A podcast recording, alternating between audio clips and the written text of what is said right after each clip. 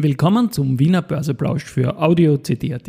Heute ist Freitag, der 21. Juli 2023 und mein Name ist Christian Drastil. An meiner Haut lasse ich nur Wasser und CD. Wie immer an einem dritten Freitag ist heute auch Verfallstag und heute fällt hier die erste Group am meisten auf. Dies und mehr im Wiener Börseplausch mit dem Motto Market.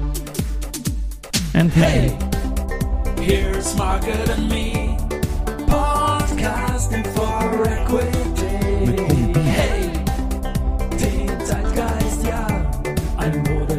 Ja, die Börse als Modethema und die Juli-Folgen des Wiener Börseplausch sind präsentiert von Wiener Berger und Pira Mobility mit 70 Jahren KTM. 70 Jahre KTM habe ich gestern mit dem Showpraktikanten, dem Laurenz, äh, im Wiener Börseplausch Next Generation besprochen und haben auch noch eine Dia-Show jetzt verlinkt aus der Moto Hall mit lässigen Bildern von der KTM. Gut, schauen wir mal am Markt. 3214,86 Punkte, jetzt um 13.39 Uhr, ein Plus von 0,44 Prozent im ATX. Ähm, 2,23% plus die erste Group, dann die BAWAG mit 1,2% und die CAIMO mit 0,9%.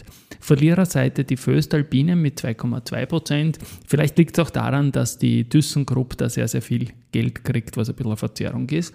Meier-Mellenhof mit minus 2,2% und Lenzing mit minus 0,5%. Beim Geldumsatz ist so, dass die erste, ja, heute ist Verfallstag, 16,3 Millionen sticht raus für zum Mittag, ist aber für die erste eigentlich auch langfristiger Durchschnitt nur. Der Verbund mit 8,3 Millionen und Föstalpine mit 5 Millionen Euro. Wow! Aktienturnier haben wir den Wow. Schlusstag im Viertelfinale. Und virtuell ist die Immofinanz Wow. gegen die RBI zum Doppel gegen Contron, CR Immo gegen Frequentis Wow. und auch wieder die S-Immo gegen Do Co. vorne. Nächste Woche gibt es drei Tage Semifinale und zwei Tage Finale.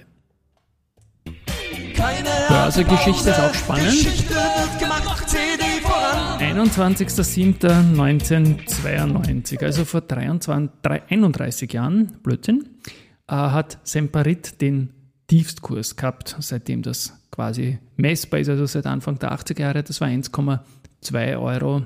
Ja, jetzt steht die Aktie natürlich ganz woanders in den 20er Regionen bei ja, tiefen 20er Kursen, aber immerhin von 1,2 auf 20 ist nicht so blöd und nicht so wenig.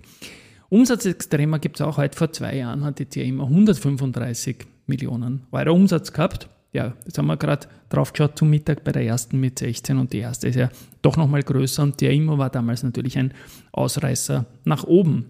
Am 21.09.2000 21.07.2009, also vor 14 Jahren, hat die Strabag ihre längste Serie unter dem MA 200 gehabt. Das waren 347 Tage.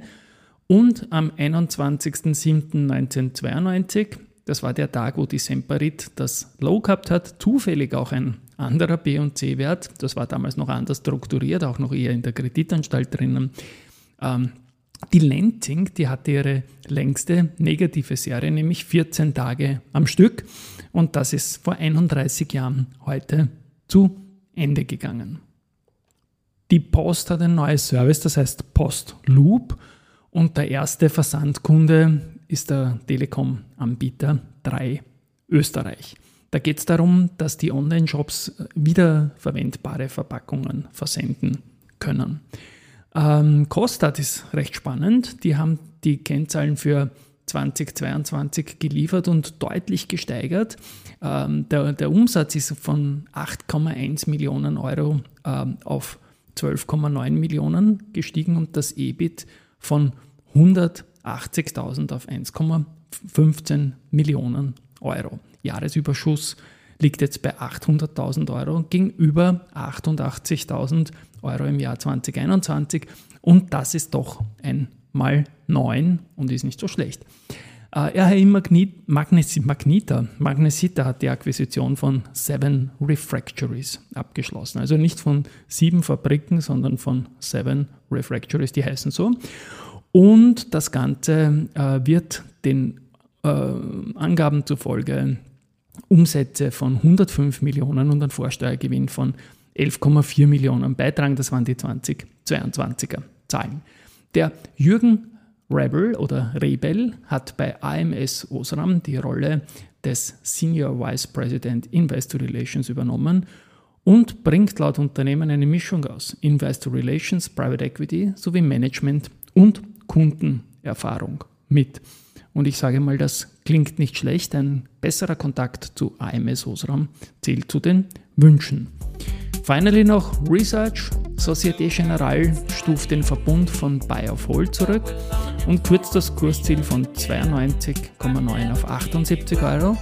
JP Morgan bestätigt Föstalpine mit Untergewichten, geht aber mit dem Kursziel nach oben von 25,1 auf 25,4.